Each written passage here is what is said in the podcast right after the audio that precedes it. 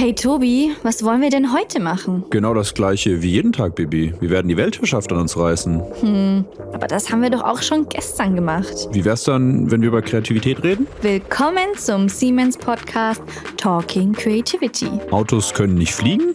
Wir zeigen dir, dass mit Kreativität alles möglich ist und dass diese wunderbare Fähigkeit in jedem Einzelnen von uns steckt. Hör jetzt rein und lerne mehr über deine persönliche kreative Fähigkeit und deren Bedeutung für dich, für Organisationen und für die Gesellschaft.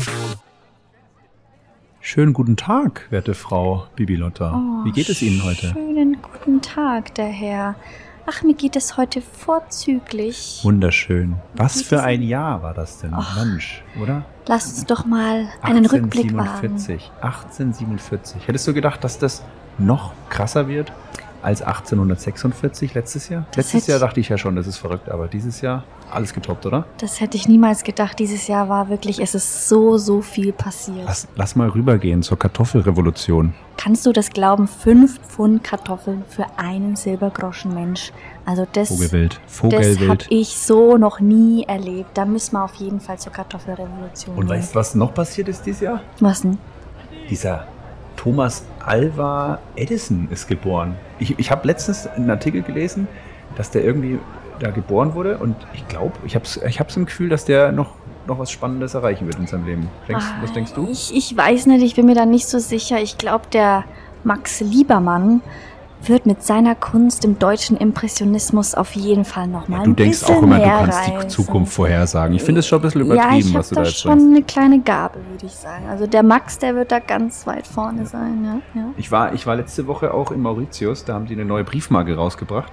Eine? Die, ja, also mehrere, aber die rote und blaue Mauritius, die war ganz schön. Die habe ich mir auf Oh. einen Umschlag geklebt und habe einen Brief an dich geschickt. Ist die eigentlich schon angekommen, Ah, der, die der ist Brief? angekommen, ja, und ich habe die gesehen und ich war total verblüfft, dass du die hast, weil ich habe da wirklich so das Gefühl, das könnte ein richtig, richtig krasser Trend werden auch. und irgendwann richtig durch Weißt die du was, weißt du was? Stell dir mal vor, im Jahr 2021, Boah. wir alt und grau sind, verkaufen wir, oder vielleicht unsere Enkel eher, weil da leben wir wahrscheinlich nicht mehr, aber unsere Enkel diese rote Mauritius für 8,1 Millionen. Boah, Wahnsinn. Ich sag, und wir verrückt, waren die oder? Ersten. Wir Ja. waren die Ersten. Jetzt Im schnell, Jahr ja. 1847, ja. Und was da auch noch krass war, dieses, dieses Dampfschiff. Hast du von dem gehört? Boah, das Dampfschiff, das hat mich echt von den Socken gehauen. Das ist um die ganze Welt rumgereist. Ja. Das würde ich auch mal gern machen eigentlich. Ja, ja, ja, voll. Können Ja. wir mal, lass mal überlegen, vielleicht können wir, können wir zusammenlegen. Aber eigentlich, was man ja auch sagen muss, das Jahr war super spannend, aber es gibt halt auch immer so ein paar Verrückte, ne?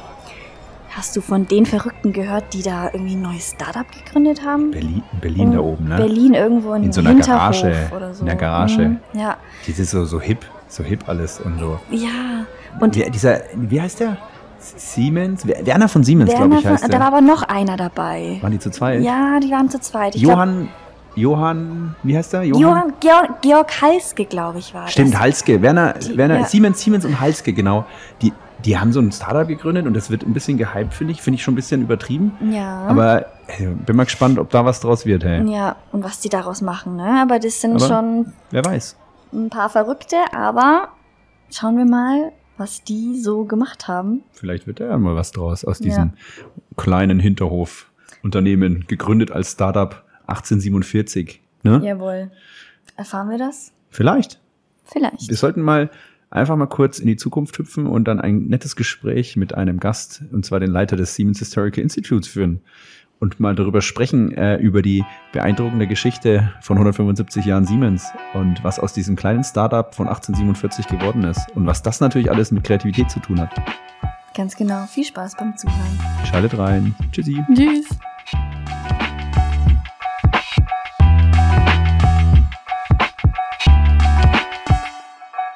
Wir sitzen hier mal wieder beisammen, um über Kreativität zu sprechen.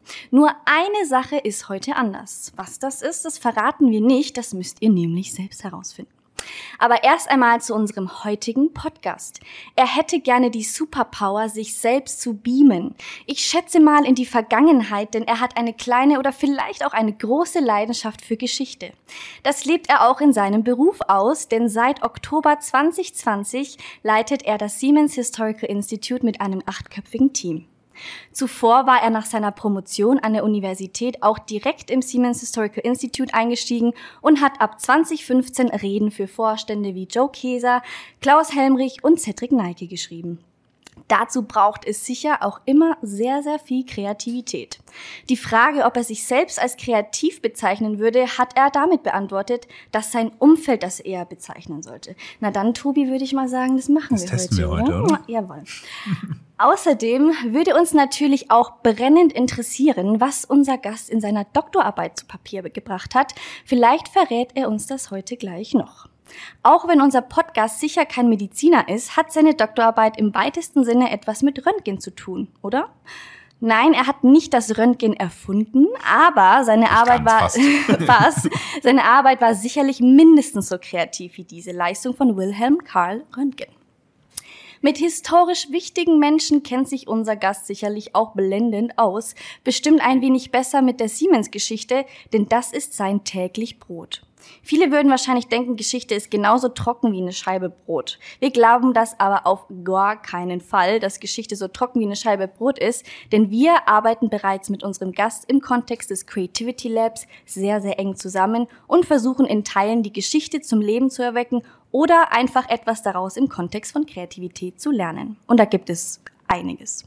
Apropos Brot, wir müssen hier auch mal wieder ein Update zu unserer Nutella-Brot-Statistik Stimmt. hier einbringen. Bereit mal wieder vor. Ja, genau. Und ähm, wir haben hier mal wieder einen Kandidaten ohne Butter, jawohl. Nutella ohne da Butter. bin ich nämlich voll dabei, Ich also finde ich Team sehr ich gut. Wie? Ich jetzt Beides. Ich bin jetzt echt verwirrt. Da denkst du mal nach bis zur nächsten Folge. Aber jetzt mal wieder genug der Vorrede. Ich freue mich jetzt sehr auf das Gespräch und darauf, uns gemeinsam gedanklich etwas zurückzubeamen, um zu erfahren, wie viel Kreativität denn eigentlich in der Geschichte steckt. Bitte begrüßt mit uns den Leiter des Siemens Historical Institutes, Dr. Florian Kuhnke. Lieber Flo, schön, dass du da bist. Ja, vielen, vielen Dank. Ähm, über wen habt ihr da jetzt gesprochen? Über dich? Dich, glaube ich, oder sitzt hier jemand Falsches bei uns? Nein, also ich habe, glaube ich, noch nie so einen schönen, sympathischen, frisch, frischen Text über mich gehört. Vielen, vielen Dank. Cool. Siehst du mal, wohlverdient, würde ich sagen. Ja, auf jeden. Fall. Ging ja um dich, ne? Ja. Es sind alles deine Inhalte. Jetzt, jetzt musst du uns natürlich noch aufklären über, über die Doktorarbeit. Du hast nicht Hm. das Röntgen erfunden, aber Nein. ich habe ein bisschen, ich habe ein bisschen recherchiert so. Ich Äh, merk's. aber äh, erzähl doch mal vielleicht ganz kurz ein bisschen was zu deinem Hintergrund, so Studium und Doktorarbeit, einfach was dir so einfällt. Die Bianca hat es ja in ihrem Einleitungstext schon gesagt, ich war schon immer geschichtsfanatisch. Ähm, oh, fanatisch ist ein schlechtes Wort. Sehr geschichtsinteressiert ähm, und, und hatte dann während meinem Studium auch immer Geschichte, also ich habe Geschichte auch studiert als, als äh, eins der Hauptfächer, aber hatte immer das Gefühl, du kannst mit Geschichte kein Geld verdienen. Und trotzdem hat während meinem Studium, oder genau aus dem Grund war ich dann während, meinem Studium immer auf, dem, auf der Suche, Geld zu verdienen. Und da ich in Erlangen studiert habe, wer Erlangen kennt, äh, oder die Siemensianer unter den Zuhörern wissen das sicher, an Siemens kommt man äh, sehr schwer vorbei in Erlangen. Und Das stimmt, ja. was eben in Erlangen äh, auch existiert, ist ein kleines historisches Institut, nämlich der Medizintechnik. Und während meines Geschichtsstudiums habe ich da als Werkstudierender angefangen, habe ähm, eben da gearbeitet, ähm, mehrere Jahre, habe dann meine äh, Magisterarbeit dort geschrieben und hatte dann auch tatsächlich die, die Gelegenheit bekommen, eben für Siemens zu einem geschichtlichen, medizintechnisch-geschichtlichen Thema zu promovieren, nämlich zu den Anfängen der äh, Röntgenröhrenfertigung ähm, in. Rudolstadt. Also Rudolstadt ist heute ja noch ein Standort von der, der Healthineers, ähm, Ja. baut heute noch Röntgenröhren da und das machen die seit äh, 1919. Wo ist das in, ist das in Thüringen? Thüringen, genau, genau. Ähm, früher, als es noch nicht die Schnellbahnstrecke von, von München nach Berlin gab, ist man auch immer durchgefahren. Hm. Also da Schön. Also schon quasi ein Siemens-Kind der ersten Stunde, wenn man so will. Naja, so jetzt als Siemens-Historiker würde ich jetzt sagen, das kann man so nicht sagen, sonst wäre ich. Okay, okay, fair enough. sonst, Fair sonst, sonst wäre ich, glaube ich, In deinem Leben. älter. In deinem Aber Leben zumindest, Sagen wir so, ich habe ich hab relativ äh, früh eben die Kontakte zur Siemens-Geschichte gehabt. Natürlich in erster Linie erstmal zur, zur Medizintechnik, aber natürlich beschäftigt man sich dann auch immer mehr Ja, cool, mit, der, mit der allgemeinen Siemens-Geschichte. Ja. Und für mich war dann das Siemens Historical Institute, waren immer so die, die großen die großen Brüder in München, also Mhm. die, die, die halt dann die große Geschichte quasi. Äh, Ja, und genau da bist du jetzt angekommen. Aber da, da werden wir heute noch eintauchen in diese große Geschichte und versuchen, die Brücke zur Kreativität zu bauen. Aber Bianca, du hast ja gesagt, heute ist was anders als sonst und die Zuhörerinnen müssen das selber rausfinden, ganz am Anfang deiner Intro. Was ist denn eigentlich anders? Ja, das dürfen wir doch jetzt nicht verraten. Achso, aber Weil weißt du es wenigstens? Nein, ich weiß es ehrlich gesagt gar nicht. Ich habe das so, ge- ich dachte mir Ja, so, was ist vielleicht für die denn? ZuhörerInnen jetzt mal am Rande. Es ist immer so, dass ich das Intro immer so vorbereite, also einen ersten Aufschlag schreibe und die Bianca das dann noch verfeinert. Und ich habe mich jetzt auch schon gewundert, dass sie das einfach drin gelassen hat, ohne zu wissen, ohne Und ich wusste, dass du mich haben. fragen wirst, aber So. ich habe mir keine Gedanken gemacht. Das wird jetzt natürlich nicht verraten, das ist Ja. unser Cliffhanger am Ende der Folge, also dranbleiben. Weil heute ist etwas anders als üblich, genau. Aber ich würde sagen, äh, Quatsch beiseite. Wir haben ja den, den lieben Florian heute hier und ich würde sagen, mich würde persönlich interessieren, oder wir würden gerne deine persönliche Sichtweise natürlich jetzt erstmal erfahren. Bisschen zu deinem Hintergrund, ähm, Studium, Promotion haben wir erfahren. Aber was ist denn vielleicht für dich als Eingangsfrage, die wir einfach jeden stellen müssen, was ist denn für dich persönlich Kreativität? Also kreativ, ich habe ich hab mir natürlich Gedanken drüber gemacht, ähm, was, was kann ich da antworten. Also Finde ich mich- so interessant, weil das sagt fast Ja. jeder. ich habe mir jetzt mal Gedanken gemacht, aber es ist schön, dass sich jetzt mal die Leute Ja. Gedanken machen. Ja, sorry. ja, weil, weil ähm, es ist, glaube ich, tatsächlich Schwere für Frage. einen selbst nicht, nicht so einfach zu beantworten. Vor allem, also ich, ich bin eigentlich davon überzeugt, dass wir jeden Tag und in jeder Situation kreativ sein müssen. Ja. Also was meine ich damit, wenn ich in meine Wohnung will, der Schlüssel bleibt stecken und dann muss ich irgendwie ja kreativ damit umgehen. Also Ja. Das ich glaube, ja. es gibt dann aber verschiedene Arten oder vielleicht auch, ich will da gar keine Hierarchie oder so rein, aber es gibt halt natürlich kreativere Lösungen als andere. Also eine Lösung ist natürlich die Tür einzuschlagen und eine andere ist halt dann vielleicht zu überlegen, okay, was gibt's für Hilfsmittel? Ja, genau. Ähm, und, und deswegen habe ich dann so überlegt, habe ich mir dann die Frage gestellt, würde ich mich als kreativ bezeichnen? Und Bianca, du hast es ja schon gesagt, also grundsätzlich glaube ich, sollten das andere beurteilen. Also das, ich glaube, dass das ist, ist das Beste, wenn immer, wenn, wenn, wenn, andere immer, äh, oder wenn, wenn ein andere auf andere schauen, wenn andere auf einen schauen und dann quasi sagen können, ja, er ist kreativ oder nicht. Ich glaube, ich habe eine gewisse Alltagskreativität ähm, und ich glaube auch jetzt, ich bin ja jetzt dann doch schon ein paar Jährchen im, im Beruf ähm, und da brauchte ich Kreativität und die habe ich offensichtlich, ge offensichtlich gehabt. Also von daher, ich halte mich jetzt nicht für den, wenn man sich das so vor, vorstellt, so diesen Professor von Zurück in die Zukunft oder so. Der bin ich, der bin ich sicher nicht. Ja, ich glaube, das sind wir alle hier nicht. Aber das muss man auch nicht sein. Ja. Ja. Aber, aber ich glaube, ich habe eine gewisse Kreativität, um ganz gut zurechtzukommen, würde ich sagen. Lebst du deine Kreativität irgendwie im Alltag trotzdem aus, also bewusster aus? Also tust du da irgendwie bewusst Dinge, um da mal kreativer zu sein oder zu werden? Das ist tatsächlich eine echt interessante Frage, weil ähm, das Problem bei mir ist, ich, ich gehe sehr stark in meinen Berufen auf. Also gerade wenn ich mit, mit Geschichte arbeite und jetzt gerade in, also in der jetzigen Position, ähm, mir macht mein Beruf einfach so viel Spaß. Das Problem ist aber halt, wenn du dann ja oft auch halt lange arbeitest, dann und halt, weil es dir einfach Spaß macht, warum so, dann, dann bist du nicht aktiv auf der Suche nach was anderem Kreativem. Versteht ihr, was ich meine? Ja, klar. Also ich habe es tatsächlich versucht. Ich habe versucht, Klavierspielen anzufangen. Ich Ah, habe cool. versucht, irgendwie äh, Videos zu schneiden oder so. Aber ich bin halt lieber tatsächlich, äh, lese ich mir irgendeine Akte durch oder lerne was Neues über die Siemens-Geschichte oder überlege mir was, wie man, was man mit der Siemens-Geschichte machen kann, was wir ja gerade, kommen wir nachher vielleicht noch zu, auch, auch alles jetzt anstoßen und angestoßen haben. Ähm, und dann ist er plötzlich Abend und dann bist du einfach froh, wenn du auch vielleicht Ja. einfach mal nicht kreativ sein musst. Total und auch, auch vermeintlich im ersten Moment vielleicht Historie ist das kreativ, ja, aber ich denke gerade das ist deine kreative Herausforderung, wenn ich es mal so in den Raum stellen darf, ähm, ja eigentlich diese Siemens-Geschichte zu durchdringen, mit deinem Team aufzubereiten und irgendwie ja ins Leben zu bringen wieder, der Menschen, irgendwie am Leben zu halten, sage ich jetzt mal, vielleicht auch irgendwie einen Beitrag zu leisten. Ich meine, wir feiern als Siemens AG dieses Jahr 175 Jahre, da wird es ja auch ähm, irgendwie wieder Bezüge zu der Geschichte geben. Ich glaube, das ist schon am Ende eine wahnsinnig kreative Herausforderung, vor der du und ihr als Team auch steht, ne? Ja, das ist halt grundsätzlich, dass wir vorhin im, im Intro hieß es ja auch, ist Geschichte trocken oder ist Geschichte langweilig.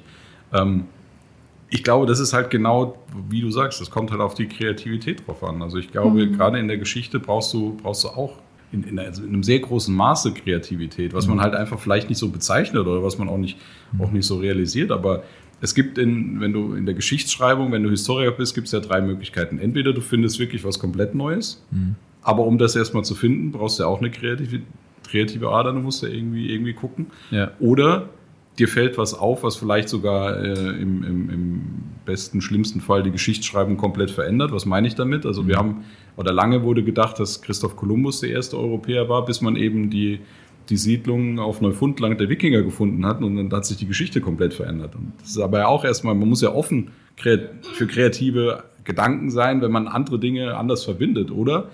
Was ich auch total spannend finde, ist, wo, wo für mich auch Kreativität dazu gehört, wenn du halt moderne Technik für Geschichtswissenschaft nutzt. Was meine ich? Zum Beispiel ähm, gibt es seit einigen Jahren ja einen ganz großen Bereich der Archäologie, wo die mit, mit Flugzeugen über die, über die Erde fliegen und mhm. eben da ähm, Ruinen aufspüren, damit die du vielleicht so gar nicht siehst, wenn mhm. du halt auf dem Boden bist. Das geht ja aber nur, wenn du fliegen kannst. Mhm. Ja. Und das ist für mich halt auch eine Form von Kreativität in der Geschichtsschreibung, dass du halt einfach auch guckst, was habe ich denn für neue Möglichkeiten, kann ich, oder die ganze DNA Analyse und solche Dinge. Also ja. das, das, das macht es auch so spannend. Und das ist eben auch kreativ. Ja, und wenn du jetzt fragst, Kreativität in unserem, bei, also jetzt bei Siemens, da ist eben genau das auch mein Anspruch und, und, und von uns als SAI.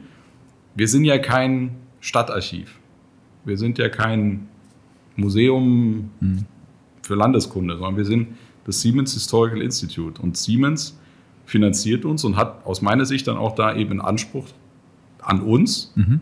dass wir Siemens auch unterstützen mit dem, was wir eben machen. Und mhm. das, das ist eben zum einen natürlich einfach da, dadurch, dass wir wichtige Dokumente sicher bewahren, die halt einfach wichtig sind, um die, um die Geschichte oder auch eben oft auch Rechtsfragen von Siemens zu beantworten, aber eben auch zu überlegen, okay, wo steht denn Siemens jetzt? Siemens ist ein fokussiertes Technologieunternehmen. Können wir diese Botschaft irgendwie auch aus, mit unseren Geschichten, mit unserer Geschichte, mit unserer Geschichtsschreibung unterstützen? Mhm. Und das ist dann eben den Anspruch, den ich an uns habe als Team, als SAI, da die Kreativität zu entwickeln, wie wir das machen können. Ja, spannende Aufgabe.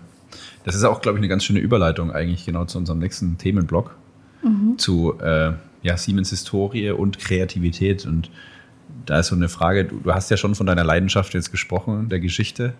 Ähm, und dass du dann vielleicht auch manchmal die Zeit vergisst und dann auch gar keine Zeit mehr zum Klavierspielen hast, wenn man so will.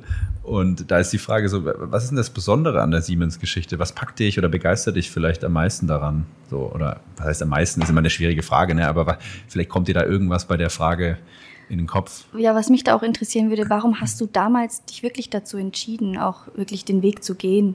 In die Geschichte, in die Geschichtswelt, sage ich jetzt mal. Was hat dich dazu getrieben?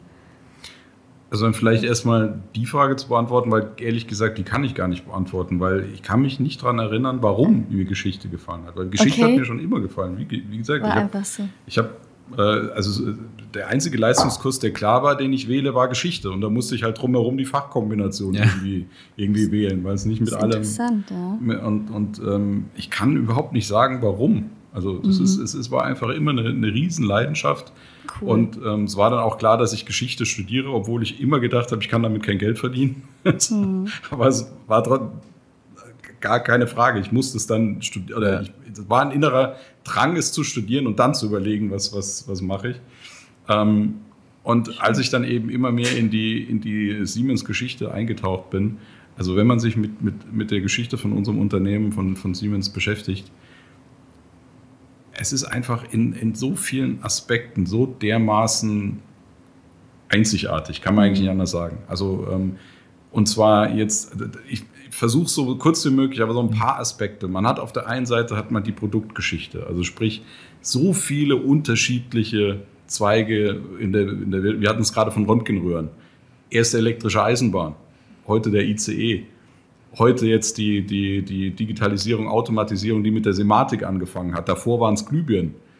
Überhaupt die ganze Elektrizität mit der, mit der Dynamomaschine. Also alleine die Produktgeschichte ist schon so vielfältig und spannend und interessant. Da wird man nicht fertig eigentlich in einem Leben. Dann hat man die ganzen spannenden Persönlichkeiten, die, die seit 175 Jahren, angefangen von unserer Gründergeneration, im Unternehmen tätig waren. Alleine, wenn man sich mit denen beschäftigt, die füllen ja Bücher. Ja. Ähm, plus, das was ja das total Spannende auch an Siemens ist, Siemens war ja eigentlich von Anfang an international. Also was, was viele vielleicht gar nicht so auf dem Schirm haben. Ähm, wenige Jahre nach der Gründung war Russland, ist heute ein, vielleicht ein, ein schwieriges Thema, aber, aber vor eben vor fast 170 Jahren war Russland einer der größten Absatzmärkte mhm. für die Produkte damals. Mhm. Und daraus aufbauend dann, also dann, dann England, ganz Europa, bis hin dann eben, also Australien, also wie gesagt, zu, noch zu Lebzeiten von Werner von Siemens waren wir eigentlich weltweit ähm, irgendwie vernetzt und tätig. Und, und also ja, schon. man sieht schon, also Produkte, Persönlichkeiten plus Internationalität, bis wir das alles, äh, bis wir da die Geschichten alle erzählt haben. Das, äh Deshalb kommst du abends gar nicht aus dem Büro, weil es zu viel, ja. zu viel gibt. Aber es ist super spannend und man merkt auf jeden Fall, man spürt die Leidenschaft für die Geschichte auf deiner Total. Seite auf jeden Fall. Ich kann nur eins ergänzen noch. Ich meine, ich bin ja selbst vor eineinhalb Jahren bei der Siemens AG eingestiegen und wir hatten ja den, den, das Vergnügen, mit dir einmal durch das Archiv in München gehen zu dürfen. Und ähm, da muss ich schon sagen, ja, klar, man, es war einem immer bewusst, Siemens ist ein wahnsinnig geschichtsträchtiges Unternehmen, gibt es sehr lange, ist auch natürlich riesig und die meisten Produkte hat man vielleicht schon mal gesehen oder gehört, aber wenn man dann in diesem Archiv steht, diese geballte Ladung von Produkten, von irgendwie Handy über Auto, über Motorrad, über keine Ahnung was, ja, Züge, irgendwie der Toaster, weiß ich nicht, der eine Toaster für die Olympiade dann und, und so, so Sachen, wo du dann wirklich da in den Regalen vorbeiläufst und dir dann schon fragst so, ja, okay, was hat eigentlich Siemens fast nicht gemacht? Ne? Mhm. Also die mhm. Frage habe ich mir dann gestellt und ich bin da wirklich sehr ehrfürchtig, wie so ein kleiner Junge da aus diesem Archiv rausmarschiert und habe gedacht, so, Halleluja, das ist schon echt krass beeindruckend. Und dann, also dann kann ich diesen Bezug und diese Leidenschaft für diese Geschichte zu den Produkten und zu dieser ganzen Firma schon echt auch verstehen, muss ich sagen. Also ich habe es damals, glaube ich, zu dir gesagt, als wir zusammen durch das Archiv gegangen sind. Eigentlich müsste jeder Siemens-Mitarbeiter, Mitarbeiterin da einmal durchlaufen, um überhaupt zu spüren, was das eigentlich für ein Unternehmen ist. Weil für mich war das echt eindrucksvoll, muss ich sagen. Ja.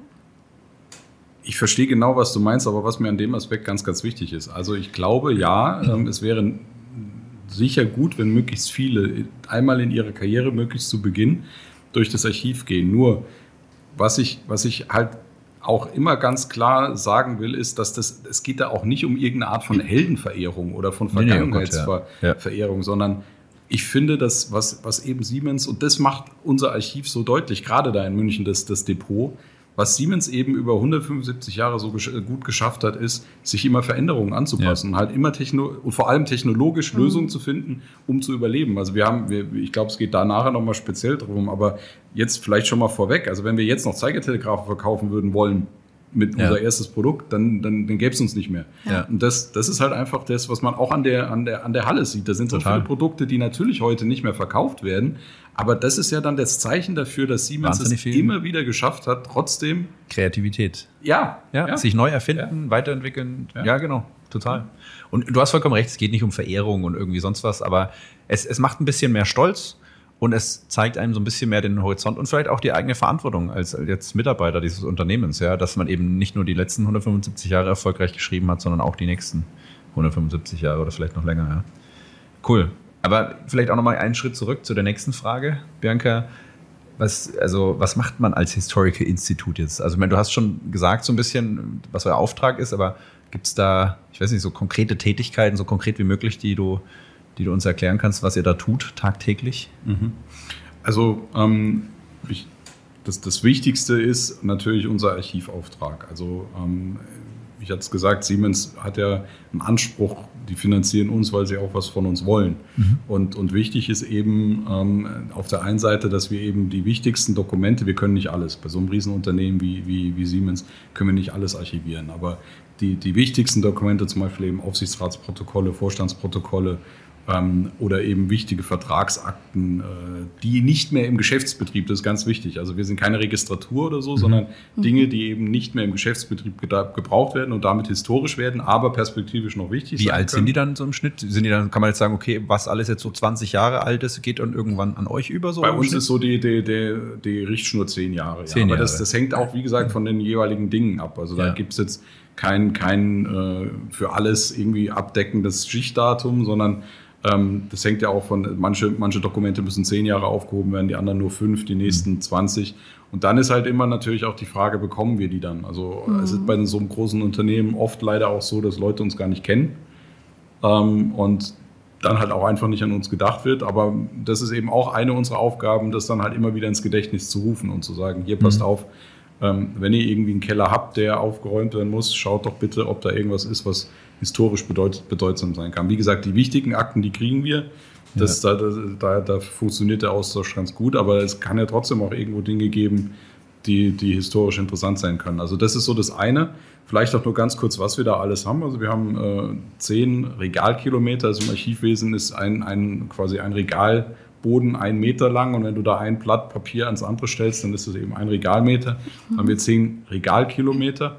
Ähm, Krass, okay. Papier ja. sozusagen. Wow. Also wie gesagt, von ähm, die, die werden eben in Berlin in einem Sicherheitsarchiv und in einem großen Hauptarchiv äh, aufbewahrt. Es gibt auch ein großes Zwischenarchiv, wo eben die Dinge lagern, die Archiv wichtig sind oder archivwürdig heißt es im, mhm. im, im, im Fachdeutsch sozusagen. Ähm, und die aber noch nicht äh, ins Hauptarchiv gewandert sind. Ähm, dann haben wir über 8000. dazu? Hat ja? es mal jemand alles wirklich komplett durchgeguckt? Ja, eine absolut berechtigte Frage. Also ich glaube, Entschuldige, ich glaube, alles äh, komplett hat eine Person, glaube ich, nie ja. durchgeguckt. Aber es gab ja, das, äh, unser, mhm. unser Archiv gibt es ja seit ähm, über 100 Jahren jetzt. Also mhm. Wir wurden 1907 gegründet und in, der, in dieser Zeit gab es natürlich Vorgänger von mir, Vorgänger von dem Klar. ganzen Team und äh, diese Sachen, die eben diese 10.000 Regal, äh, 10 Regalmeter im, im Hauptarchiv, zumindest einmal wurden die angeguckt und eben in unser System übertragen, was versteht da drin. Genau, okay. Genau. Aber das ist halt eben ja noch nicht alles. Ihr wart ja im Depot, 15.000 bis 17.000, so ganz genau nachgezählt hat ihr auch keine Exponate. Ähm, wir haben über eine Million Fotos. Ähm, wir haben mittlerweile 30 Terabyte Daten. Das wird natürlich auch immer mehr. Kommen jetzt auch immer mehr digitale Sachen dazu und 8000 Filme. Wenn unser Podcast dann bald ähm, zehn Jahre alt ist, dann wird es auch ins Archiv gepackt, oder? Unsere Podcast-Aufnahmen. Tatsächlich, also digital, digitale Sachen werden auch, werden auch oft direkt äh, jetzt schon in, äh, okay. archiviert. Also zum Beispiel wir, ähm, der Ewald Blocher ist der Filmarchivar, der ähm, archiviert jetzt schon äh, also mhm. fortlaufend YouTube-Filme. Ach krass, okay. Aha, also, ja, also siehst du, das ist doch ein, ein mhm. schönes Ziel in, in einer also solange wir bei Siemens arbeiten, einmal ins Archiv, Archiv oder in der Siemens-Historie irgendwo einen kleinen Stempel zu hinterlassen ja. mit einer Podcast-Folge oder was auch immer. Also ich ja, glaube, spannend. mit der Podcast-Folge habt ihr es schon. Weil, ah. weil Juhu. Nee, schön. Also ja. super spannend. Ja, und wie tragt ihr das dann in die Welt? Also ihr habt dann das, also ihr archiviert und ihr sammelt alles, aggregiert es, aber wie tragt ihr das dann in die Welt nach draußen? Mhm.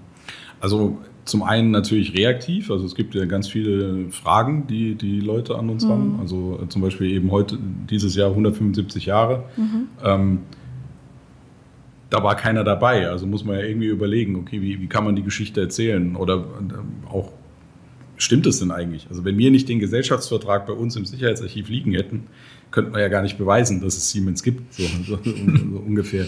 Ja. Oder was halt auch ganz spannend ist, ähm, wir haben halt auch äh, über 5000 handschriftliche Briefe. Ähm, also ich glaube, es sind sogar noch mehr. Ich habe mir irgendwie irgendwann mal die Zahl 5000 gemerkt. Ich habe jetzt mittlerweile gelernt, es können sogar noch bis zu 7000 sein oder sogar 10.000. Das kommt immer darauf an, wen man dann mitzählt, ob man nur die Familienbriefe oder die Briefe, mhm. die die Brüder untereinander schreiben und so. Also es gibt einfach eine Menge handschriftlicher Briefe bei uns im Sicherheitsarchiv, die halt auch eine total tolle Quelle gerade der Gründungsgeschichte und der Jahre danach sind, weil das sind halt die E-Mails der damaligen Zeit. Also was wir mhm. uns heute geschrieben haben oder schreiben per E-Mail, haben die halt per Brief, per Brief geschrieben.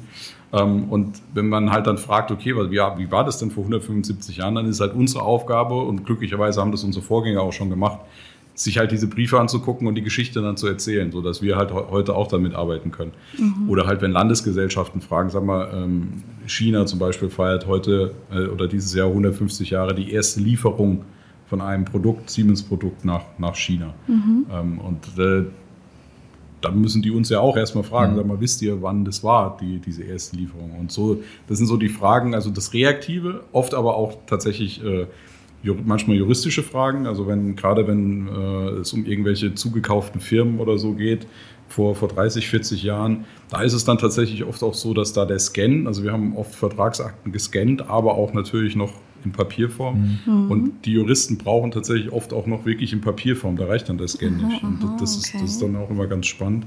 Und die sind dann immer ganz happy, wenn sie bei uns dann auch das, den, den, den Originalvertrag noch kriegen. Ähm.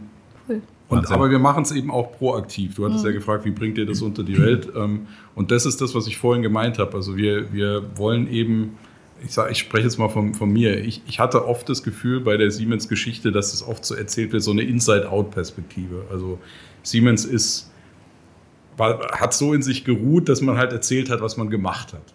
So. Und, und ich glaube halt, dass das heute nicht mehr reicht. Also mhm. ich, ich, ich, glaube, und das ist ja auch das, was wir ja heute als Siemens sagen. Wir sagen ja Transform the Everyday. Mhm. Also wir, wir, wir verändern ja den Alltag, aber mhm. nicht unseren, sondern der Kunden ja. und der Menschen, weil sonst bezahlen die uns nicht. Und mhm. deswegen, als, als ich dann eben vor um, anderthalb Jahren ins SAI gegangen, äh, gekommen bin, habe ich mit meinem Team überlegt, wie können wir diesen Ansatz auch auf unsere Arbeit übertragen. Und das ist eben das, was wir, wo wir gerade dran sind im, im, im, zum Jubiläumsjahr, dass wir eben, und da kommen wir wieder zur Kreativität, halt eben überlegt haben, weg von der Inside-Out-Perspektive und jetzt quasi Geschichte durch die Outside-In-Perspektive erzählen wollen. Also uns wirklich angucken wollen, okay, wie war das denn für eine Person, die vorher beispielsweise zu Fuß zur Arbeit musste, eine Dreiviertelstunde, und plötzlich Siemens die Straßenbahn gebaut hat und einen Tag später waren das nur noch zehn Minuten und man hat nicht mehr geschwitzt oder war nicht mehr im, im, im Regen. Und das sind so die, die, die Dinge, so wollen wir jetzt im Jubiläum so die, die, die Geschichte ein bisschen erzählen, dass man halt wirklich ganz greifbar und erlebbar macht, was hat Siemens eigentlich in diesen 175 Jahren gemacht, um den Alltag wirklich zu verändern? Weil das machen wir seit 175 Jahren. Ja, spannend.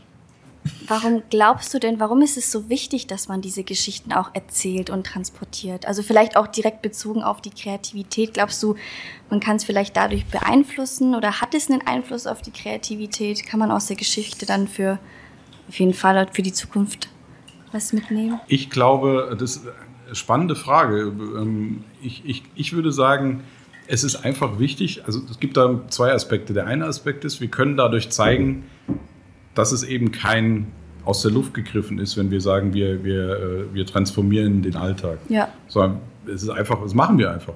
schon seit 175 Jahren. Und, und deswegen können die Leute sich auch darauf verlassen, dass wir jetzt mit den heutigen Technologien, Digitalisierung, ja. in, Infrastruktur und so weiter, dass wir da auch alles dafür tun, dass wir den Menschen und den Kunden den Alltag verändern. Und das gibt finde ich, so dann eben so ein, so ein absolutes Basisfundament, wo man auch nach außen zeigen kann, wir wissen, was wir tun. Ja. Also so, das ist das eine. Und das zweite ist das, was der, der Tobi vorhin, vorhin gesagt hat, auch vielleicht tatsächlich nach innen gerichtet, dann doch auch so ein bisschen dieser Stolz. Also nicht, nicht unbedingt, dass, dass man äh, einfach nur weiß, ja, okay, der hat die Dynamo, der Werner von Siemens hat die Dynamo-Maschine erfunden und die funktioniert so und so, sondern dass man halt wirklich als erstes damit verbindet, der hat dafür gesorgt, dass wir Strom haben. Hm. Der hat dafür gesorgt, dass wir Licht haben. Also hm. mit. Natürlich, er, er, war jetzt nicht der, Siemens war nicht die, die, die einzige Firma, die die Glühlampen und Strom und so weiter dann äh, zur Verfügung gestellt hat. Aber er war eben einer der wichtigen und die, das dynamo-elektrische Prinzip war eins der, der Grundvoraussetzungen, dass es eben ging. Jetzt fragen sich unsere Zuhörer bestimmt, was diese Dynamomaschine ist. Ähm, und dafür bauen wir heute, liebe Bibelotta, lieber Flori, als erste Folge und natürlich in den darauffolgenden Folgen immer die kreativsten Momente ein aus der Siemens-Geschichte. Wir nennen sie die Creative Siemens Moments. Wow. Und das sind die größten Momente der Geschichte von Siemens, in denen Innovationen erfunden wurden, die unser Leben, ja, unser Leben, klingt, klingt hochtrabend, aber ist tatsächlich in sehr vielen Fällen so, und da werdet ihr vielleicht auch überrascht sein, was alles am Ende doch von Siemens kommt, die unser Leben nachhaltig verändert haben.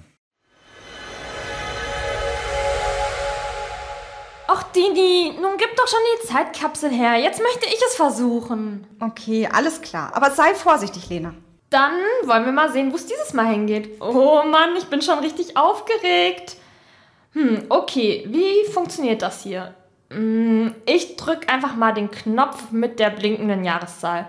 1866. Oh, das ist so aufregend. Bis später, Dini. Bis später, Lena.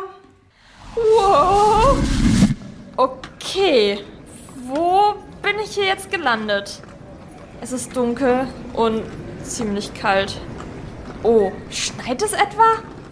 Anscheinend Winter 1866. Hm, ich schaue mich einfach mal um, was ich hier so erleben kann.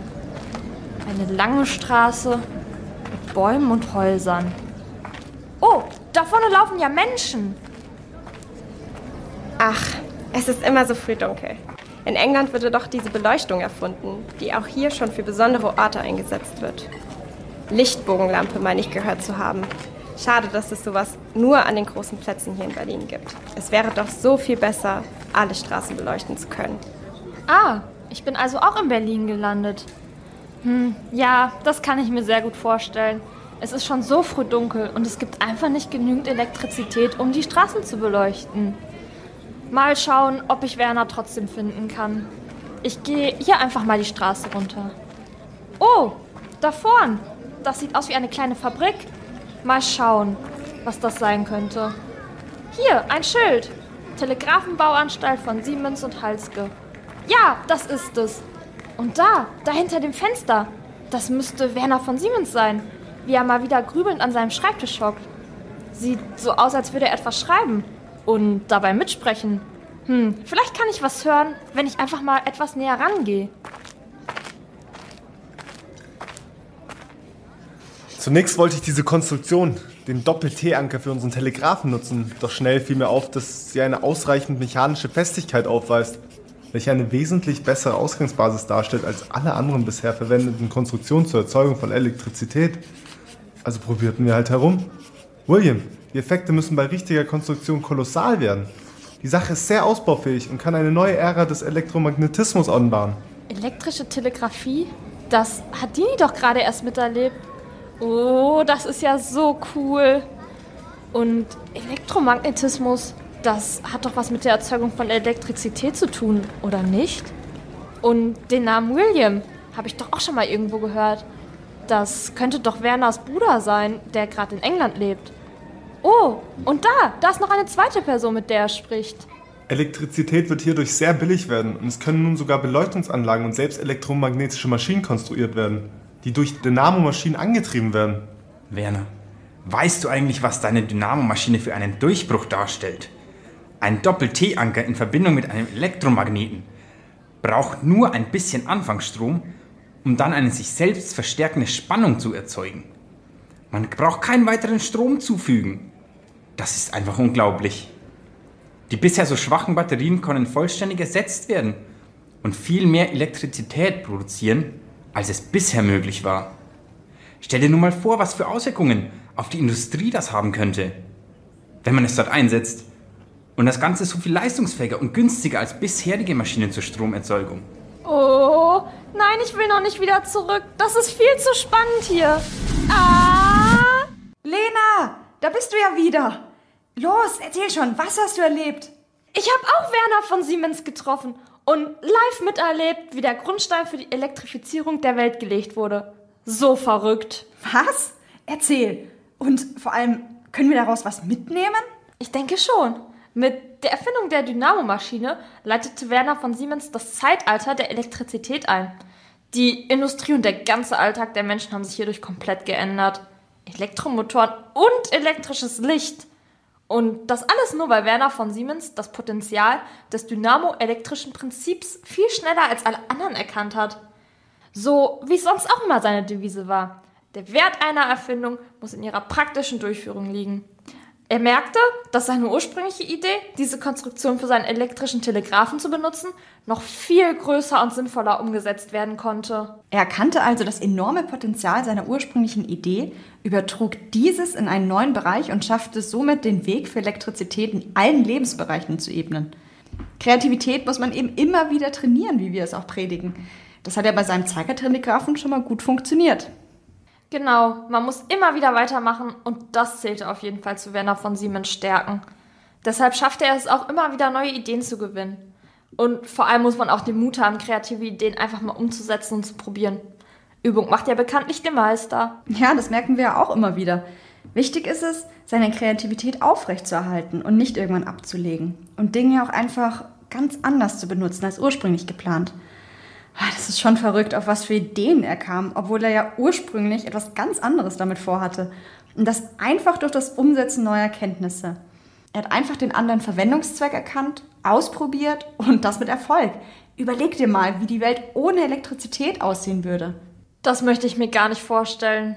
Aber ja, du hast recht. Kreativität heißt es auch, Dinge einfach mal anders zu verwenden und auszuprobieren. Das war ja auch quasi die Voraussetzung für die elektrische Straßenbahn, oder nicht? Da hatte Simons doch auch irgendwas mit zu tun.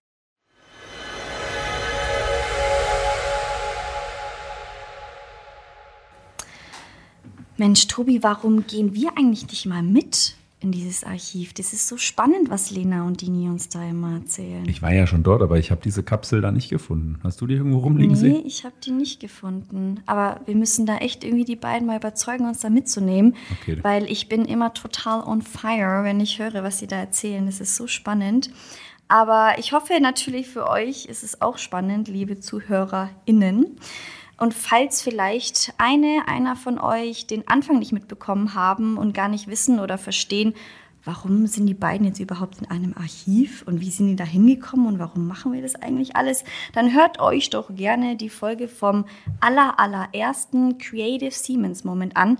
Dann ähm, wisst ihr auch Bescheid. Ne? Jetzt bleibt aber noch die Frage, was können wir aus dieser schönen Geschichte, die wir gerade von Lena und Dini gehört haben, lernen in Bezug auf das Thema Kreativität? Ähm, ja, also äh, um nochmal auf das dynamoelektrische Prinzip zu kommen, also der Werner von Siemens hat einfach entdeckt, dass ähm, wenn man einen Elektromagneten zum ersten Mal, ähm, also Strom angelegt hat, ähm, dass da eine gewisse Restenergie drin bleibt, wenn er ähm, eben nicht, wenn man ihn nicht mehr an den Strom anlegt. Und Ja. dieses Prinzip hat er dann genutzt und hat dadurch eben dann das Prinzip entdeckt, dass man wirtschaftlich immer mehr Strom erzeugen konnte. Also das, der, die erste Dynamo, Dynamomaschine war, schon- war natürlich noch relativ schwach, sage ich jetzt mal, aber aufbauend auf dieses Prinzip, dann hat es eben angefangen mit den E- Elektromotoren, mit den Generatoren zur Stromerzeugung. Und das war eben die Voraussetzung für große Kraftwerke, für die Stromerzeugung. Und damit eben für dann die Elektrifizierung überhaupt von, von, von der Welt. Und das Spannende dann, vielleicht noch als Nachsatz, war ja, er hat quasi die Grundlage geschaffen. Dadurch wurden immer mehr Bereiche des Lebens elektrifiziert, die dadurch aber dann natürlich wieder Bedarf an Produkten hatten, die diese Elektrifizierung genutzt haben. Ja. Also, weil wenn ich keinen Strom habe, um eine Waschmaschine zu, zu betreiben, brauche ich keine Waschmaschine. Aber je mehr Haushalte eben Strom hatten und je mehr Leute dann plötzlich wussten, dass sie eine Waschmaschine oder ein Bügeleisen oder ein Telefon oder Lampen äh, überhaupt haben können, desto größer wurde der Bedarf. Ja, also sich seinen eigenen Markt auch irgendwo geschaffen. Aber das ist auf jeden Fall ein wahnsinnig schönes Beispiel für Kreativität, halt sozusagen an so kleinen Dingen rumzuprobieren, auszuprobieren und dann halt Stück für Stück in eine Richtung entwickeln und da halt auch dann die weiteren Erfindungen ja dann meistens anschließen daran, ja, an diesem Grundprinzip irgendwie einer neuen Technologie, wenn man so möchte. Ähm, schönes Beispiel. Gibt es vielleicht auch eine, eine super verrückte kreative Erfindung, die vielleicht ein bisschen überraschend ist? Oder Erfindung, aber halt irgendwas, was mit Siemens zu tun hat und der Geschichte, was jetzt die Leute ein bisschen überraschen würde? Auch, auch da, wir haben in der Vorbereitung ein bi- bisschen hin und her überlegt, weil also ähm, man muss wissen, eines der wichtigsten Zitate von Werner von Siemens ist, Ideen an sich haben keinen eigenen Wert, sondern nur ihre praktische Umsetzung jetzt mehr oder weniger. Ja. Ähm, also nagelt mich nicht auf alle Wörter fest, aber so sinngemäß. Ja. Ähm, und äh, was wir da damit sagen, also ihm war eben auch nicht, nicht wichtig, dass man jetzt irgendwie rumspinnt, sondern dass man mit den Ideen auch eben was, was machen kann, was anfangen kann. Ja. Und bei so, ja, vielleicht überraschenden Kreativen ist ja oft jetzt von der Empfindung her die Gefahr, dass es so eher in diese Richtung geht.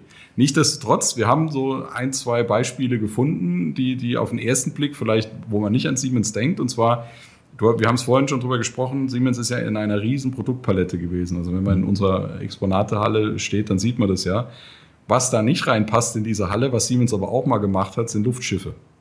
Also wir hatten tatsächlich auch mal einen Luftschiffbau. Ähm, und wenn man jetzt sich ein bisschen mit den, oder wenn, wer, wer Drachen steigen lässt, der weiß ja, dass die ja sehr windabhängig sind in der Richtung, in der sie hinten fliegen. Und das ist eben besonders gefährlich, wenn sie starten und landen. Und äh, vor allem, wenn man die dann eben in dieses riesen Luftschiff in eine, in eine Halle oder in einen Hangar, heißen die ja da auch, ähm, reinbringen will, um sie zu sichern. Wenn der fest steht, dann bist du halt abhängig, wo kommt der Wind her. Und umso schwerer wird es, die Ja. da eben reinzufinden.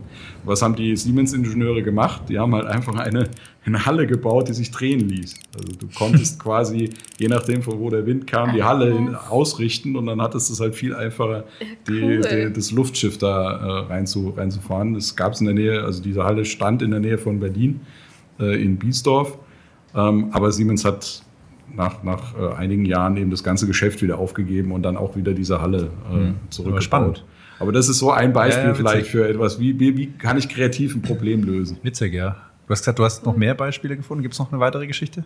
Ja, es gibt jetzt noch ein zweites, das ist aber vielleicht, äh, also Sprinkler kennt jeder oder, oder so, so. Also nicht Sprinkler im Sinne von Feuer löschen, aber so, ähm, wenn, wir, wenn wir irgendwie englischen Rasen sehen oder so, da sind oft Ja. diese, diese Bebrieselungsanlagen. Und, und, und sowas hatte äh, Siemens auch relativ früh ähm, ähm, und, und nannte das aber Regenkanone. Regenkanone. Finde ich irgendwie schöner. Siemens Regenkanone.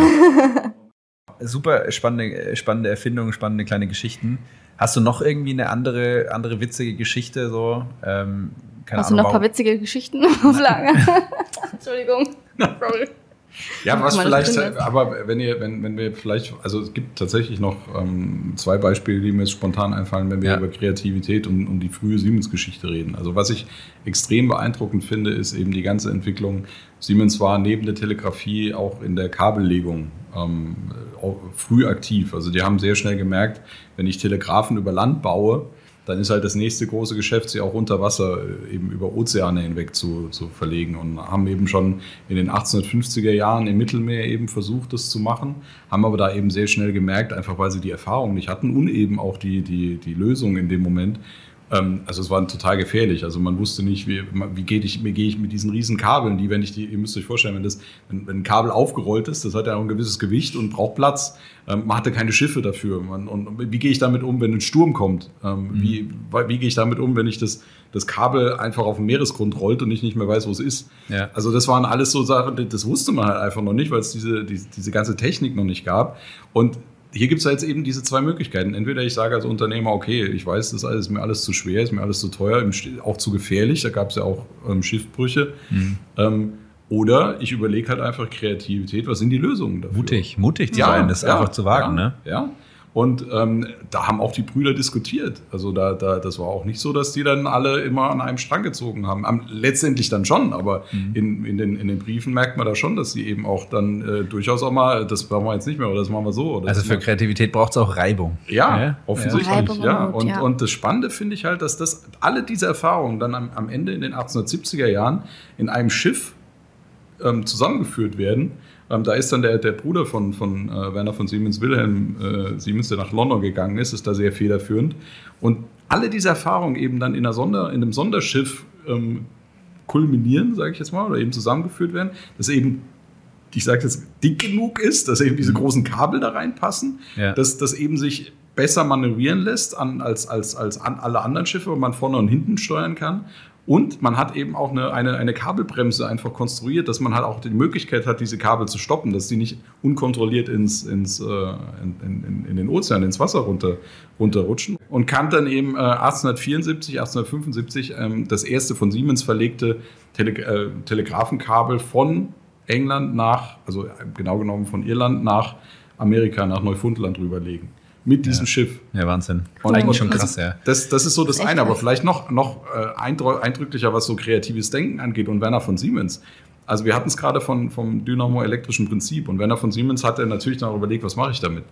Und er war relativ früh sicher, er will damit eine Eisenbahn machen. Er will der Transportmittel damit machen. Er hat schon 1867, sagt er in seiner Autobiografie, daran gedacht, dass er eben eine, eine Eisenbahn, eine elektrische Eisenbahn bauen will. Ähm, Und wenn man dann, es hat dann noch ein paar Jahre gedauert, aber wenn man dann die erste elektrische Eisenbahn 1879 sich anguckt, ist es im Grunde ein Dynamo auf Rädern. Also es ist total spannend. Und dann hat er sich eben, aber jetzt kommt hier die Kreativität ins Spiel, hat einfach noch gedacht, okay, was auf dem Boden funktioniert, wenn ich das jetzt hochkant stelle und lasse eben so einen Dynamo hoch und runter fahren, habe ich einen Aufzug. Dann hat er eben ein Jahr später den ersten elektrischen Aufzug äh, konstruiert gehabt. Cool. Und so ging das dann weiter. Und das ist ei- eigentlich so ein ganz eindrückliches Beispiel eben für Werner von Siemens selbst, wie er in seinem Kopf gedacht hat und wie er eben Ja. kreative Lösungen für Dinge ge Ja, gefunden hat. ein Konzept auf ein anderes übertragen, ne? Associating für Kreativität, voll, also ist genau das, äh, was, was wir auch versuchen ja in die Organisation zu treiben, was ja auch offensichtlich Siemens schon seit 175 Jahren tut. Ne? Also sehr eindrücklich. Und ich glaube auch, äh, wir haben ja so ein kleines Zitat von der Ur-Urenkelin von Werner von Siemens, von Natalie von Siemens, die auch irgendwie gesagt haben soll, unsere Tradition und unser Erbe sind eine Quelle der Inspiration für die Zukunft. Und ich glaube, das sieht man hier schon. Und es lohnt sich dann auch, glaube ich, mal genau über solche Dinge in der Vergangenheit mal zu reflektieren und sich vor Augen zu führen, wie mutig die Menschen damals waren in der Organisation, auch die Gründer selbst, ja, und wie kreativ man einfach auch an die Sachen rangehen muss und sich halt natürlich nicht auf das, den bestehenden Erfolg ausruhen, ne, sondern einfach einfach ja, machen. Wir haben schöne Beispiele gehört, glaube ich. Das ist schon eine schöne Inspiration. Entschuldige, wenn ich da noch, äh, äh, noch ergänzen will, weil das finde ich nämlich ganz wichtig. Das ist ja nämlich genau der Ansatz, den wir damit meinen. Was, was oft, glaube ich, nicht mitgedacht wird, war, dass es ja ein Leben davor gab. Also wir, wir leben ja im, im, im Heute und nutzen alle die Dinge, die wir heute kennen, die wir heute, die wir heute ja, Ja. wissen. Aber dass es eben davor die Menschen genauso gab, die genauso gelebt haben und die genauso gearbeitet haben, nur halt eben aber mit den ganzen Dingen noch nicht, Ja. das geht halt so vielleicht ein bisschen in Vergessenheit. Und wir überlegen ja heute, wie können wir quasi den Leuten in zehn Jahren das Leben einfacher und besser und nachhaltiger, heute ist ja nachhaltig noch ganz wichtig, machen. Und aus meiner Sicht haben die Leute damals das ganz genauso gedacht. Vielleicht haben sie es zum Teil nicht so genannt und vielleicht war Nachhaltigkeit jetzt vor 100 Jahren noch nicht der, die treibende Kraft. Aber trotzdem hat auch ein Werner von Siemens immer drüber nachgedacht, natürlich, wie kann er sein Unternehmen erfolgreich machen? Aber das kann er ja nur erfolgreich machen, wenn er darüber nachdenkt, wie kann er seine Kunden und, sein, und damit auch die Menschen unterstützen. Und das ist das genau das, was wir, das du gerade gesagt hast, was wir eben in diesem äh, Jubiläumsjahr mit unseren, mit unseren Geschichten zeigen wollen. Vorher war es so, dann hat Siemens überlegt, war kreativ und dann war das Leben so. Ja, spannend. Sehr spannend. Anschließende Frage noch, bevor wir vielleicht in unsere kleine Creative Challenge starten, die wir für dich dabei haben, weil du sagtest ja, andere Leute sollen beurteilen, äh, wie Davon kreativ habt du ihr bist. mir nichts gesagt. Ja, das ist, äh, das war Absicht, lieber Florian. Ähm, so eine wichtige Frage noch, was halt bei Kreativität auch immer der Punkt ist. Natürlich, wahrscheinlich wird es niemals eine Person alleine machen. Aber hast du dann eine Perspektive aus der Siemens-Geschichte? Ähm, wurden die Erfindungen von einer Person oder eher von Teams ähm, geschaffen? Gibt es da irgendwie eine Also- Sichtweise? Ähm, das hat sich über die Jahre verändert. Und die Frage ist an der Stelle, ist es, ist es, ist es für Siemens ähm, äh, Kennzeichen oder ist es einfach das Kennzeichen von einem Start-up? Nichts anderes war Siemens vor 175 Jahren, das sich dann zu einem Konzern entwickelt. Also am Anfang war es natürlich die Kreativität von Werner von Siemens. Wen man aber an der Stelle nie vergessen darf, ist eben Johann Georg Halske, mit dem er das zusammen ge, äh, ge, gegründet hat. Weil du brauchst natürlich den kreativen Kopf, der erstmal die Idee hat, aber du brauchst genauso den kreativen Konstrukteur, der sich dann überlegt, was sind denn die, die Materialien, die ich dafür nutze? Wie, wie baue ich das Gerät denn am besten? Und da hat er eben den genialen Schachzug gemacht, den Georg, Johann Georg Halske, der damals in Berlin schon ein relativ bekannter Mechaniker war, eben an die Seite zu nehmen, der ihm dann aus meiner Sicht eben genau gleichberechtigt mit seiner genialen Konstruktion geholfen hat, um eben das umzusetzen, was er sich erdacht hat. Ja. Und, und äh, also man sieht da, das war dieses Zwei-Mann-Startup. Also zu- da kam am, am Anfang waren es dann mit Werner von Siemens und Johann, Johann Georg Halske 10, die, die äh, am 12. Oktober 1847 angefangen haben zu produzieren. Ähm, und relativ schnell, also noch zu, zu Lebzeiten von Werner von Siemens, kamen aber dann erste Konstrukteure dazu. Also es gab da auch dann sehr bekannte Konstrukteure. Da zum Beispiel ein Friedrich von Heffner-Alteneck ist da zu nennen. Also auf jeden Fall, es gab dann natürlich dann, und da, da weiß ich aber nicht, ob das, oder da möchte ich jetzt nicht beurteilen, ob das jetzt ein, eine, eine Kennzeichen von Siemens ist oder ob das einfach eine Entwicklung ist, wenn ein, wenn ein Unternehmen größer wird, dass es dann irgendwann eben Konstruktionsabteilungen gibt. Es gibt dann irgendwann eine Forschungsabteilung. Siemens hatte um die Jahrhundertwende dann eine, eine wirklich eine exzellente eigene Forschungsabteilung, wo zum, zum Teil dann am Ende Nobelpreisträger raus äh, erwachsen sind und, und solche Dinge. Hat sehr eng schon da vor 100 Jahren mit, mit Universitäten zusammengearbeitet. Also, wie gesagt, ich glaube, man braucht beides. Man braucht die Denker, man braucht die kreativen Visionäre, aber man braucht dann auch die Gruppen. Definitiv, ja. Spannend, spannend, spannend. Wir sprechen gleich noch äh, viel mehr über Werner von Siemens. Aber jetzt ist erstmal Challenge Time. Nüt, nüt, nüt, Challenge Time. Nüt, nüt. Map, map, map, map, Challenge Time. So, wir haben eine ganz tolle Challenge für dich mitgebracht. Das machen wir mit jedem Podcast bei uns. Und zwar Oh möchten wir einfach ein bisschen kreativ werden gemeinsam. Und wir haben hier so einen kleinen Beutel mitgebracht, der ein bisschen fusselt. Aber ähm, du kennst doch diese Fernsehsendungen, wo tolle Produkte verkauft werden. Und stell dir vor, ähm, du bist jetzt äh, Teil dieser Fernsehsendung und darfst ein tolles Produkt verkaufen an das Publikum. Und wir haben hier so einen kleinen Beutel, also unsere ZuhörerInnen hör- sehen das jetzt nicht, aber wir versuchen alles zu beschreiben. Wir haben hier einen kleinen Beutel mit ein paar Dingen drin. Und du ziehst dir jetzt einfach, wie viele Dinge? Mach mal zwei. Ein- Einen erstmal. Wir starten mal mit einem. Ja, erstmal eins, aber vielleicht machen wir zwei. ähm, Bianca setzt die Messlatte gleich wieder ganz hoch. du, okay. du nimmst ihn raus und dann musst du das an die Crowd verkaufen. Allerdings nicht für die Funktion, die es eigentlich hat, sondern du darfst dir überlegen oder kreativ werden, ähm, welche andere anderweitige Funktion das noch haben könnte. Aber es muss eine realistische Funktion sein. Also das heißt zum Beispiel irgendwie so ein, so ein Buch kann jetzt nicht ins Weltall fliegen oder so. Also das ist nicht realistisch, aber es könnte vielleicht eine andere Funktion haben, wie man es nutzen kann. Einen Nagel in, in, äh, in die Wand hauen beim Buch. So. Kann genau. ich auch den Joker ziehen und einfach sagen, ich bin unkreativ? Nee. Nein. Wir versuchen es mindestens. Oder? Also nicht, nicht reinschauen, einfach irgendwas rausholen. Ich meine, du wirst es eh gleich fühlen, was es ist, aber. Ich weiß genau, was ich da Was hast du da eigentlich reingepackt?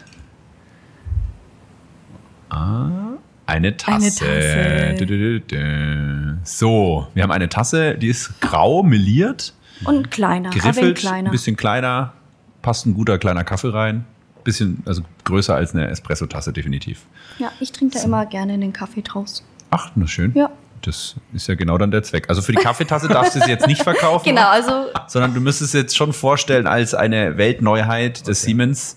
Konzerns aus der neuen äh, Kreativitäts-Innovationsschmiede des Siemens Historical Institutes heraus. Was kann diese Kaffeetasse noch für einen Zweck erfüllen? Für ja, also wir, wir reden ja alle von, von Nachhaltigkeit und auch von, von äh, gesund und, und gesundem Essen und äh, was ja. ist gesünder als Dinge, die man, die man selbst anbaut. Und mhm. äh, also diese, dieser hochmoderne, äh, äh für den Heimgebrauch zu nutzende äh, Growth, äh, Plant. Box ja. ähm, ist perfekt dafür geeignet, um eben, um eben erstklassige Erde zu beherbergen, plus eben die, die Samen, läuft auch kein Wasser raus. Perfekt. also, und ist auch sehr Mega. Ähm, sehr, sehr sonnengeschützt. Also sprich, es schmilzt nicht, wenn man es dann auf den Balkon ja. stellt. Perfekt. Und sehr kreativ. Kauft. Sehr, ich wollte gerade sagen, gekauft. Die nächste Ausbaustufe wäre dann mit Automatisierungstechnik, ja, dass es noch automatisch bewässert und so weiter. Mit der Regenkanone. Ja, mit der Regenkanone, genau, mit der Regenkanone. Jawohl. So. Sehr gut. Tobi, was sagen wir? Kreativ? Sehr, ja, auf jeden Fall. Voll, auf jeden Fall. Auf jeden Fall. Da freue ich mich aber. Also der, der, der Florian war so etwas zurückhaltend. Ähm, ja, was so seine eigene Kreativitätseinschätzung angeht. Aber ich würde sagen, du hast definitiv bewiesen, dass du kreativ bist. Definitiv. Weil das ist genau eine, eine kleine Aufgabe im Kontext von Kreativität. Dinge, die man schon kennt, das ist der sogenannte Alternative Use Test, ähm, in einen anderen Kontext heben. Und das ist genau das, wenn ich was Neues schaffen will, muss ich das machen. Und das ist eigentlich genau das, was Werner von Siemens gemacht hat, was du vorhin beschrieben hast. Ne, wenn ich doch den Zug oder ne, auf der Schiene fahren lassen kann, horizontal, kann ich ihn auch vertikal fahren lassen. Das ja. ist auch im Endeffekt genau für einen anderen Nutz, äh, Anwendungsfall sozusagen andere Nutzung ähm, in, über einen, in einem übertragenen Sinne. Ja, genau das. Vielleicht in dem Zusammenhang, man, man kann jetzt ja noch, äh, die, die Geschichte war ja so, da, sogar noch gar nicht zu Ende. Er hat ja dann in einem, in einem dritten Schritt die Schienen weggelassen. Und hatte ja quasi dann sogar noch eine, die, die sogenannte Elektromotor. Also heute gibt es die O-Busse, kennt ihr vielleicht, die Busse, die eben ja. elektrisch fahren. Ja. Das, das hat er eben dann auch erfunden, weil er halt einfach dann die Schienen weggelassen haben. Nur zur damaligen Zeit können wir uns vorstellen, wie da die, die, die Straßen aussahen. Das hat einfach nicht funktioniert. Es gab die, die Reifen waren nicht da, ja. die Straßen waren nicht. Aber das ist genau das, genau. was du sagst. Er, also er hatte erst die Schienen, dann hat er die hochkant gestellt, dann hat er sie ganz weggelassen. Genau, ja, genau. Und das ist eine Fähigkeit, dieses quasi Dinge in einen neuen Kontext reindenken, ist wichtig für Kreativität und das kann man mit so einer kleinen Aufgabe tatsächlich auch trainieren. Ah, ja. Du hast es jetzt auf jeden Fall bewiesen, mindestens so kreativ wie Werner von Siemens, unser Steve Jobs von vor 175 Jahren. Also lass uns doch mal über Werner von Siemens und Kreativität sprechen, oder Bianca? Genau, das machen wir jetzt, weil wir möchten jetzt ein bisschen mehr auch über ihn erfahren. Vielleicht kannst du da ein bisschen aus dem Nähkästchen plaudern. War er denn wirklich so kreativ? Also ich denke mal wahrscheinlich schon. Ähm, kann man irgendwie auch noch aus den ganzen Dingen, die ihr noch habt, herauslesen, wie er so drauf war, wie so sein Charakter war? War er alleine unterwegs? Kannst du ein bisschen mal erzählen? Wer ist eigentlich Werner von Siemens? Also vorweg möchte ich halt immer, immer wenn ich das gefragt werde, möchte ich halt sagen, natürlich kann das alles äh, nur Spekulation sein. Also wir, ja. wir haben eine sehr fundierte, würde ich jetzt mal sagen, einfach weil wir viele Briefe haben, wir haben, wir haben seine Autobiografie, wir haben Biografien über ihn. Also es gibt da schon, wie soll ich sagen, educated guess äh, über, über ihn als Person, aber es ist trotzdem am Ende immer eine gewisse Spekulation dabei, weil ich habe nie mit ihm gesprochen, niemand hat, hat, hat ihn mehr erlebt.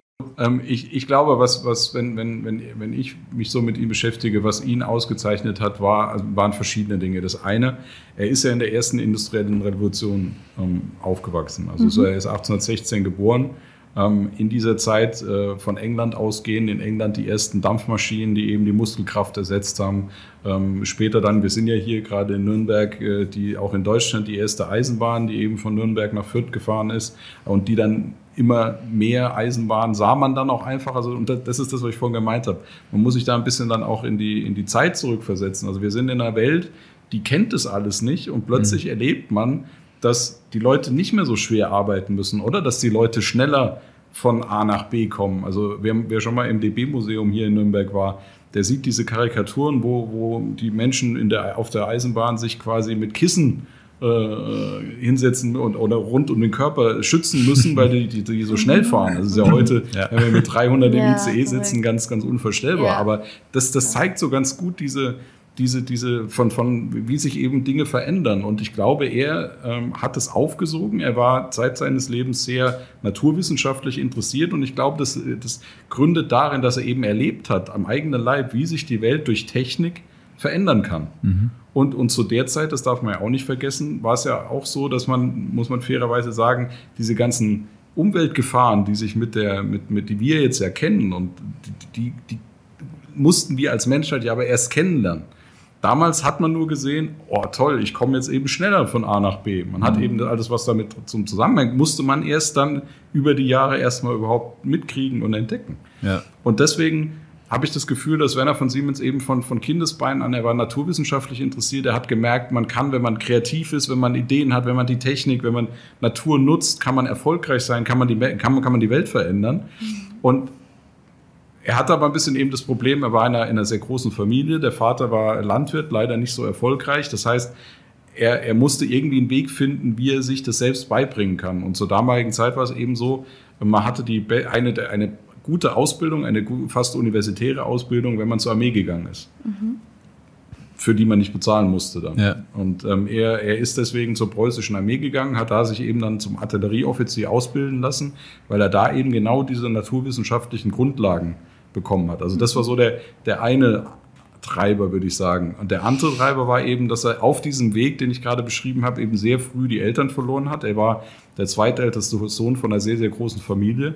Mhm. Und nur die wirklich kleinsten Kinder konnten quasi zu Verwandten gegeben werden. Für, für alle anderen, die jetzt schon seine, seine älteren Brüder und so, also älter im Sinne, er war zwar fast der Älteste, aber äh, er hatte eben Brüder, die nur ein paar Jahre jünger waren als er. Für die musste er dann plötzlich mhm. sorgen. Mhm. Und äh, als Soldat hat man da auch noch keine Unmengen verdient. Und deswegen war er, hatte, war er dann quasi auch gezwungen, seine Ideen, seine Kreativität verbunden mit seiner, seinem naturwissenschaftlichen Wissen eben einsetzen zu wollen. Er hat immer wieder versucht weil, und auch immer wieder nachgedacht, was, was könnte denn das sein? Es gibt im, alle möglichen Versuche. Also du hattest vorhin nach, nach Geschichten, das fällt mir jetzt gerade ein, du wolltest eine lustige Geschichte. Es gibt zum Beispiel die Geschichte, dass er äh, einem, ein, ein jüngerer Bruder von ihm hatte äh, Zahnschmerzen.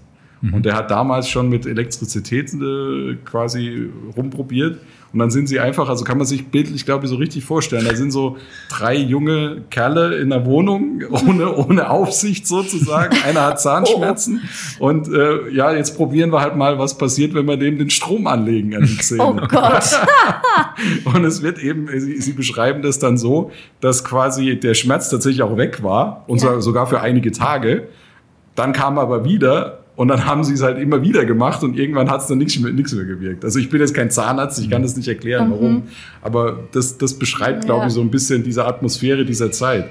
Ja, das und ist einfach experimentieren, ne? was natürlich für Kreativität auch wichtig ist, was natürlich da jetzt vielleicht teilweise natürlich auch sehr mutig war, weil es um Gesundheit geht, aber ja ja, ist schon mal eine wichtige Eigenschaft für Kreativität oder Verhalten, was man an den Tag legen muss, wenn man kreativ sein will. Man muss es einfach mal ausprobieren. Ne? Aber das wollte ich nur sagen, weil du, weil du mit, mit Mut, also was da halt auch ein Riesenbeispiel dafür ist, was, dass die, dass die aber alle halt auch eben mutig waren, die, die, die Siemens. Ihr müsst euch das auch so vorstellen. Es gibt eben, also die drei wichtigsten Siemens-Brüder waren Werner von Siemens als der Gründer. Es gab ähm, Wilhelm William Siemens, der eben nach England mhm. gegangen ist, und es gab dann noch Karl, später Karl von Siemens, von Siemens, der eben nach Russland gegangen ist, äh, unter anderem, und da das Geschäft gemacht hat. Und William Siemens, also das, das muss man sich heute auch vorstellen. London war damals ja das New York. Also London mhm. war, war damals das Zentrum quasi wirtschaftlich politisch. Und ähm, Wilhelm William Siemens war 19, als er da hin ist. Kannte da niemanden. Der ist da halt einfach cool. hin. Und als er dann gestorben ist, war er ein, ein geadelter der High Society Unternehmensführer.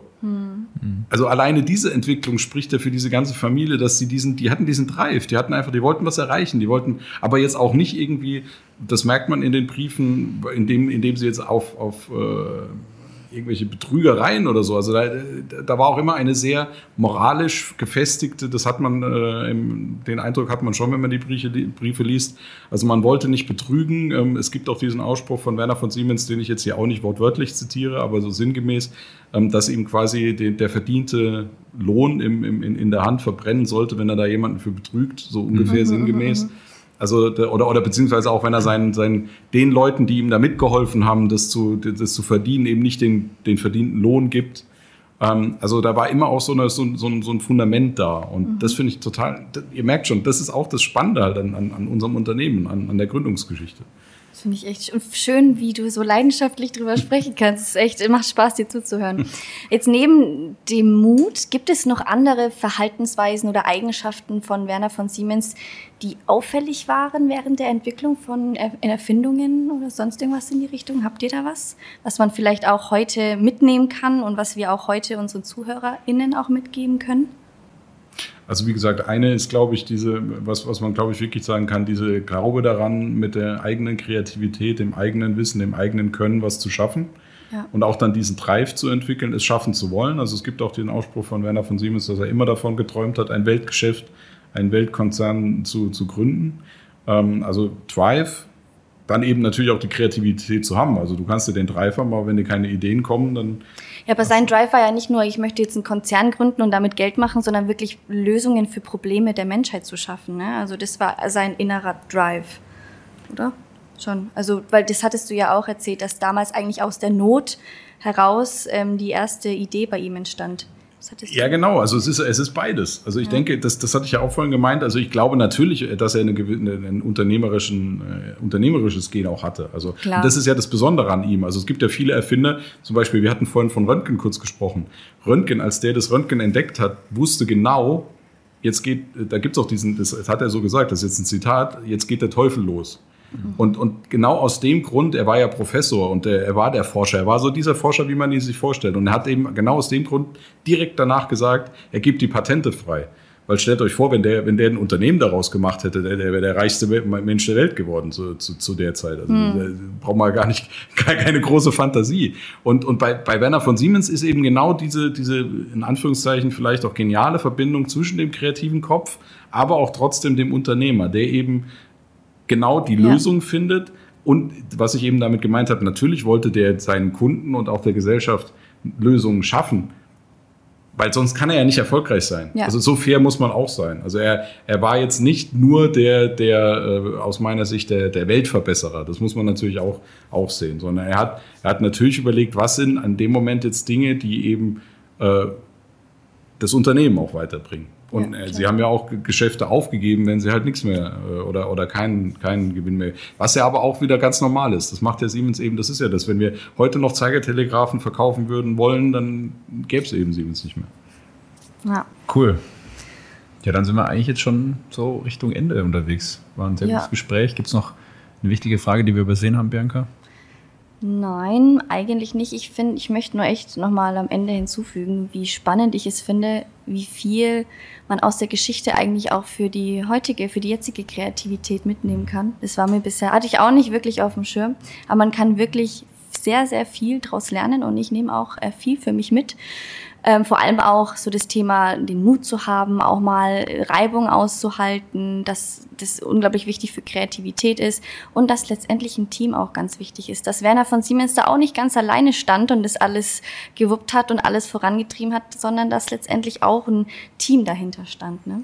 Ja, ich, du, du sprichst da was ganz, ganz äh, Starkes aus, weil ähm, äh, wir hatten das ja vorhin ähm, braucht man ein Team. Und, und mhm. ähm, also ich glaube, eine der Grundvoraussetzungen, warum Siemens so erfolgreich war, war eben zum einen dieses Team aus den Brüdern. Ja.